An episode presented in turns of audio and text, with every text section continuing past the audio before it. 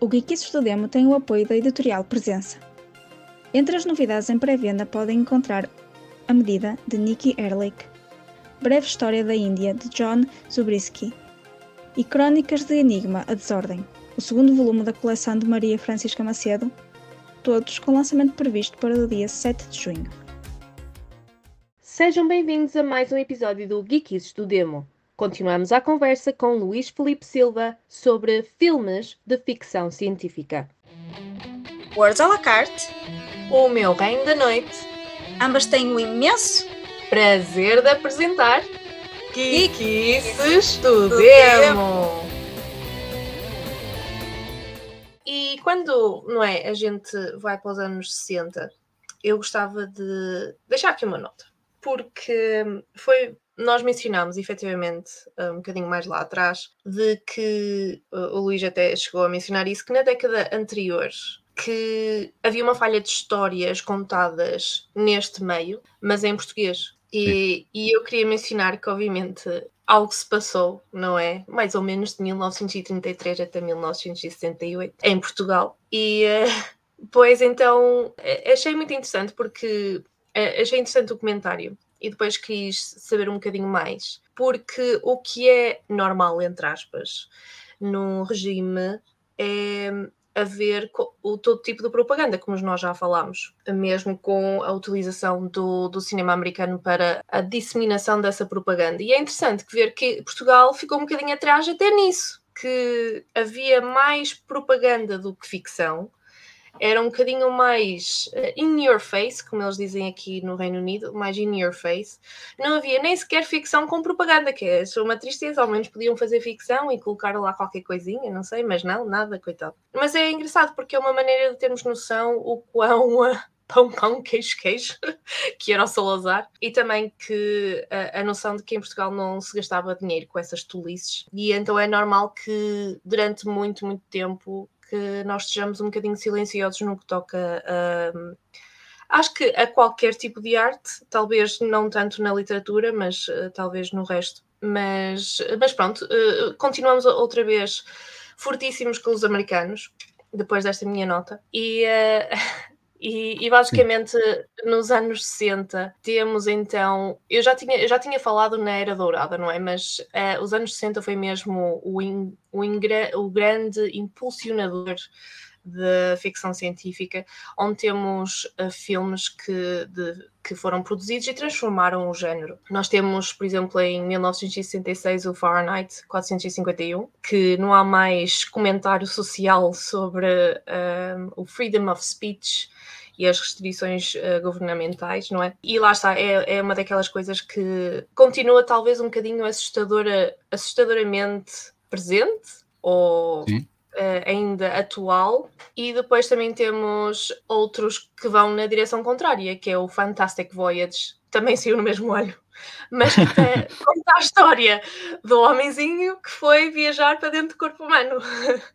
mas lá está, tem, tem dentro do mesmo género duas coisas completamente diferentes. Um com crítica social, um, talvez uh, um, não quer dizer um, uma, uma veia distópica, mas tem que ser. E depois o outro é mais a nível de ciência, mais de descoberta e afins. Depois temos também, lá está, como nós estávamos a falar, relativamente àquele medo e. Medo, medo, eu queria dizer medo e mais qualquer coisa, mas medo talvez e ansiedade relativamente ao poder uh, nuclear, ao poder atómico e afins, que nós falamos com os filmes Gojira, mas que depois se transforma no, num franchising que ficou imensamente popular, que saiu, uh, saiu o primeiro filme em 1968, que foi o Planet of the Apes. Mas aí já não é tão uma, um monstro que foi alterado, ou XYZ, como temos, por exemplo, o Gojira e depois futuramente o Godzilla, mas mais uh, já mais uh, já, é um já tem mais nuances, é isso que eu quero dizer, já tem mais nuances, já é um bocadinho mais complexo e talvez por isso é que ficou imensamente popular, teve até mesmo uma série de televisão. E tens aqui, é um filme, é, um, é uma década muito interessante. É uma uhum. década que também teve, é assim, em, em termos de Portugal, não tivemos, um, não tivemos, como disseste, e bem, um uso E, e, e, e, nesse aspecto até posso dizer que não estou propriamente desconsolado por não ter havido, porque propaganda houve muita de revisionismo histórico, não de revisionismo futuro. O futuro, na prática, pertencia às ideologias da esquerda com a sua visão né, do fim do capitalismo e e da, e da vinda do homem do homem perfeito, da, da sociedade perfeita. Eventualmente as ideologias de direita estariam nesse aspecto mais, mais viradas para o passado, construir uma história de como é que chegámos até aqui, legitimar a sua existência. Ainda assim, é verdade, uh, mas este infelizmente sempre foi um, um, um país com uma estranha incapacidade de. Eu não quero ser injusto, porque acho que esta, fra... esta frase é injusta, uma certa incapacidade de pensar no fantástico. Um bocado, um bocado injusto para uma cultura todos os efeitos tem um forte pendor religioso e que tem muitas histórias terrorais tradicionais em que de facto o fantástico impera.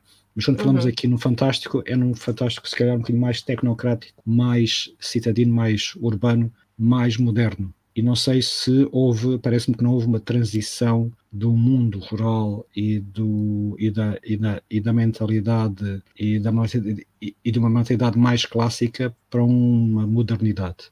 E acho que é nesse sentido que quando falamos que Portugal não desenvolveu um fantástico moderno, não desenvolveu uma ficção científica, não, não entranhou a imaginação que noutras culturas estava a ser disseminada, acho que é disso que nós que nós falamos, nós não nos atualizamos. Apesar de alguns esforços valentes, corajosos e muito discretos de alguém, de, de, de vários autores que iam mais numa perspectiva de fãs que tentavam depois também fazer o seu apor pessoal para claro. contribuir para, para, para, o género que foram sendo publicados pontualmente ao longo das décadas. Portanto, um, um, um desses casos foi o, Luís da Mesquita, que até aproveitando enredos que encontramos em, penso que agora nesta, nesta década de uh, When the Earth Stood Still e When the Worlds Collide, agora penso que estou enganado, se calhar é da década de 50, fez dois livros uh, que foram naquela época laudados como sendo os primeiros de ficção científica portuguesa, quando, quando na prática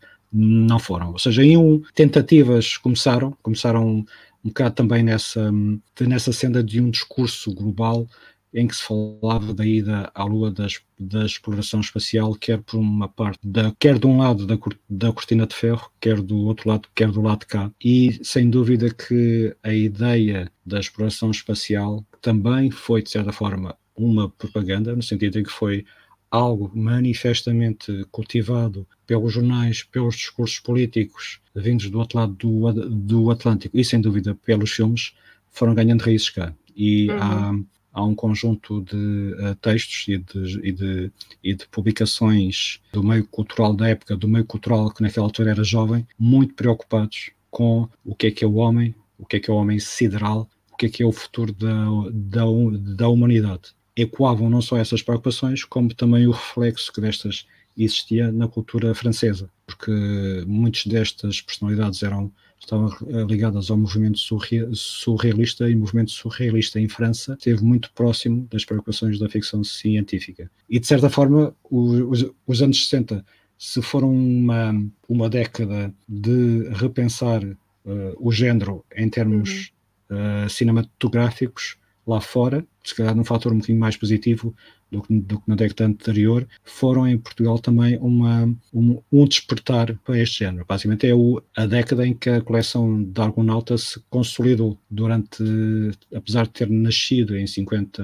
em, em finais dos anos 50, durante os anos 60 uh, eh, acompanhámos, quer dizer, durante os anos 60 e depois durante as outras, as, as outras décadas, mas nesta década em particular saíram obras marcantes naquela naquela coleção e de várias nacionalidades, não só da uh, americanos. Americanos. Uhum.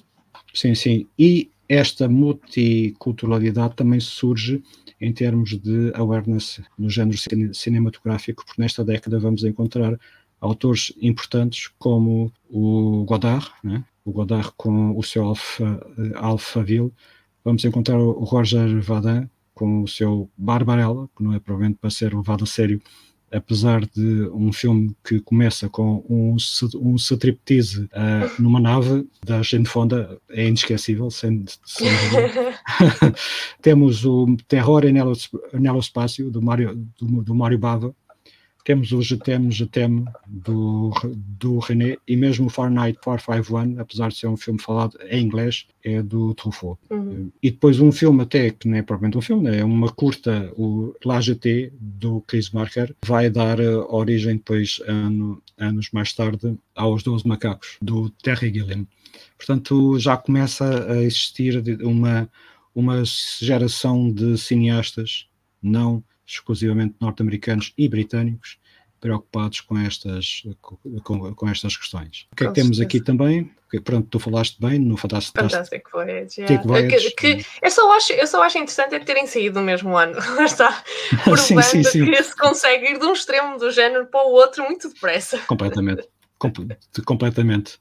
Tens também o, o Power. Ah, e temos, e temos com certeza o, um, um o filme talvez mais significante que saiu nesta década, que é o 2001 Space Odyssey, que, pronto, a, a história, lá está, é aquela, aquela história que, que temos vindo ao longo das décadas que é contra a, a, a máquina, é? mas acabou por uh, sair, de se destacar pela qualidade dos efeitos visuais, já, já pela um, o retrato já mais realista do espaço, não é? Porque agora já não se mete escafandros, já é um bocadinho mais realista.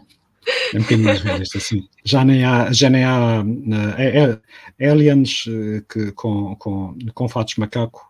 Exato. Com fatos macaco e um, e um escafandro um aquário na cabeça a fazer de terror do espaço. Exatamente. Mas há outro também do, do Kubrick desta década, que é o Dr. Strangelove, que foi, uhum. se não me uhum. engano, imediatamente anterior ao, do, ao 2001. Eu, e eventualmente o, o, o Doutor Estranho Amor é o culminar da paranoia norte-americana com a guerra no, nuclear e pode não ter encerrado o tema dos os filmes eh, subordinados a este tema, mas eh, sem dúvida que é um ponto é, é, um, é, um, é um filme incontornável e com uma, e, e com uma atuação, com atuações uh, excepcionais. Ai, está-me a faltar. Hoje, hoje está-me está a faltar o, do, do muito conhecido, como é que ele se chama? Peter Sellers?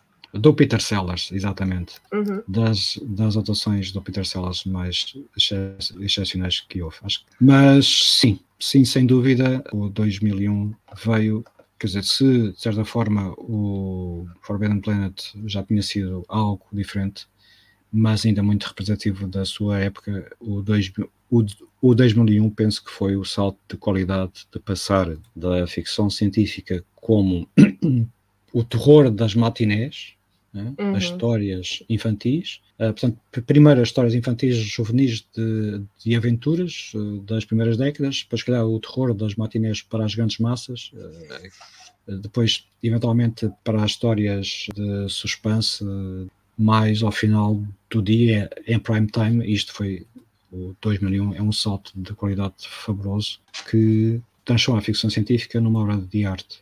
Na verdade, digamos, quase como uma instalação que se pode encontrar no museu. E a história não só é extremamente simples, como é praticamente insondável. Eu lembro-me de ver aquilo quando tinha que, 12, 11, 12 anos, ia muito entusiasmado porque um colega meu tinha-me dito: Epá, é um filme que é 2001 Odisseias no espaço. Epá, isto é só tiros e naus e pronto, nada disso. saí, do, saí do cinema muito desconsolado. Pois, claro. Muito desconsolado, muito desapontado. E todo o filme, e passei o filme todo à espera que, que começasse. É preciso, obviamente, crescer um bocado e ter outro tipo de sensibilidades para perceber. Mas ficaram as cenas icónicas. E não há cena das cenas mais icónicas daquele filme são é precisamente a inicial né, do despertar do homem, né, o Dawn of Man, e a transformação no final, a ligação dos, dos símios primitivos com a viagem, com a ida ao espaço, aquela cena, aquela ligação fabulosa entre o osso e a, e a estação espacial, com a música do Richard Strauss, que é, é, é, de uma, é, de uma das, é de uma genialidade cinematográfica que me faltam palavras. E, to, e muitas outras sequências depois, a sequência da morte lenta do Hall, a sequência todas aquelas sequências técnicas passadas na nave em, em, a fingir que estava em rotação lá com um dos ocupantes a correr a fazer a fazer jogging é, é de uma por um lado é de uma simplicidade de imagem né? porque nós estamos ali perante um, um conjunto de minutos a ver uma sequência simples mas que de repente é estranha e acho que é um dos pormenores brilhantes do, do filme. Eu possivelmente dispensaria a duração psicadélica da transição no wormhole antes do fim. É muito interessante okay. visualmente, mas penso, pessoalmente sempre achei que durava demasiado tempo. Demasiado. entendo, entendo o aparelho visual e técnico, porque aquilo uh, sugiro até que quem possa que veja o documentário sobre o 2001 que está disponível no YouTube em vários em vários episódios muito detalhado sobre os pormenores técnicos de cada uma das cenas, ou de cada um dos, de cada um dos, dos, episódios, e explicam uhum. como é que fizeram aquela, aquela sequência. E foi realmente inovadora na época. Já estive a anotar que depois quero ver isso. Eu não sabia que estava no YouTube. Há, imensa coisa sobre o 2001 sim, sim. No, YouTube, no YouTube, mas esse é particularmente interessante para explicar ao pormenor os truques técnicos. Uhum. Porque lá está, acabou, sim, temos um, um grande avanço em termos de, de, efeitos especiais, mas acho que este filme em particular acabou por eh, ser o catalisador de, de, de, uma, de uma ficção científica mais intelectual, não é? Porque já não é só tiros na, no meio no espaço, não é que era o que queria, mas sim, sim, acaba por ser algo mais, mais, mais intelectual. Já tínhamos visto alguns filmes com algumas nuances e não sei o quê, mas acho que este foi efetivamente o, um, o starting point, não é? Sim, sem dúvida. E acho que foi conseguido plenamente por dois motivos. Por um lado, por ter usado como base eh, ou como consultor também o Arthur C. Clarke, que era um homem uhum. de ciência e era um escritor de, de, ficção científica, apesar pronto, das suas tendências um bocado místicas, que se notam uhum. algumas histórias, uh, e que transparece aqui. Uh, mas a ideia base é muito gira. Não, não sei se sabem que, este, que, o, que o livro se baseia num conto chamado A Sentinela, se não estou em erro, Sim, em é que a sentinela em que é descoberto não um monolito, mas uma pirâmide enterrada na Lua, e quando a destroem, há a especulação de que aquilo na prática era tipo um farol, era eh, um, um sinal de alerta, digamos, era um alarme para avisar alguém, alguma civilização, de que eis, eis uma civilização nova que acabou de atingir a, a, a capacidade de viajar pelo espaço. Pronto, o que é que depois, o que é que se seguiria além disto, nós não sabemos. O claro que não é propriamente adepto de, das espécies ameaçadoras, de que o alien nos quer fazer mal, não obstante o fim da, da, da eternidade. Portanto, ele via aquilo como, ok, alguém esteve aqui, eventualmente alguém nos ajudou a tornar-nos inteligentes e está aqui, digamos, o alarme que vai soar, que vai ecoar pelo espaço para informar a alguém de que de facto atingimos a maioridade, por assim, por assim dizer. Exato. E este filme ecoa isso. Portanto, este foi um dos pormenores. O outro pormenor foi a decisão do Kubrick de não ter diálogos. Vamos contar uma história sem explicar por diálogos o que é que está a acontecer, que está muito relacionado com o teatro experimental e é muito difícil de fazer. E obviamente quando se tem 12 anos e se gosta de filmes de aventuras, não é propriamente aquilo que mais, que mais se aprecia que no mais se quer ver, não é? Mas depois é daqueles filmes que fica é? e, que, uhum. e que deixam memória e que permitem ser reinterpretados à maneira que uma pessoa, à, à medida que uma pessoa avança na vida e nas leituras e vai conhecendo mais a sequência final de um astronauta, de um espécime, de um ser humano que é capturado pelos aliens, que ele nunca chega a conhecer, ele nunca chega a vê-los. Ele fica preso a vida toda naquele zoo, naquela jaula que na prática assumimos que está a algures no espaço ou numa dimensão qual ele não pode sair, e ele vive a vida toda e envelhece ali e morre, e morre para, para, ser observado. E depois dali é, trans, é, é, transformado na próxima etapa do ser humano, mas isso é a parte esotérica que acho que o, que o Clark deve ter influenciado o Kubrick. Mais dos anos 60, portanto, falaste no Planet of Apes, falava no Charlie, o Charlie baseado no livro Flores para Algernon, que até foi agora recentemente publicado em Portugal, pela Relógio de Água. Basicamente é um... Tem aqui. Está aqui na estante, por acaso. muito, eu gosto muito mais da, do conto, gosto muito mais do conto que lhe deu a, a origem, porque o, uhum. o, o, Daniel Keyes acabou por fazer o romance porque o conto tornou-se tão famoso e começou a vender tanto que lhe devem ter dito: Olha, já agora se faz mais. aproveitar, transforma isto no romance para podermos vender a história isoladamente. Que as pessoas querem esta história, não querem os teus outros contos. Exato. Às vezes é chato, é, é, uma, é uma mensagem agridoce para um autor, um autor que, quer, que gostem das histórias dele, mas se há uma delas que é muito famosa, pá, porque não aproveitar. Portanto, o, o, o, romance é o que está publicado em Portugal tam, tam, tam, também, é o que tu tens aí, e é a história basicamente de um rapaz com, com, com, com um certo um, com, com, certos problemas cognitivos.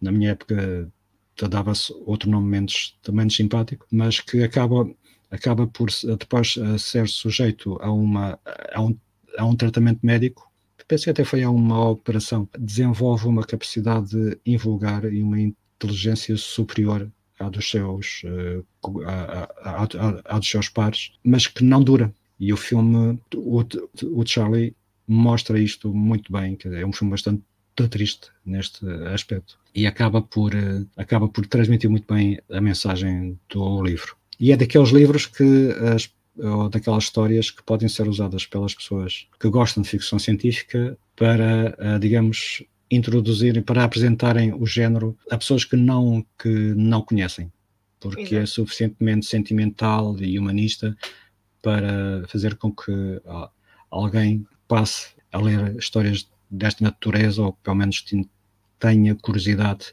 por continuar ela, ela a lê-las. É um daqueles livros de iniciação um bocado como quando a gente quer, quando, como, como diz, quando queres viciar alguém, dás alguma coisa a saborear, não é?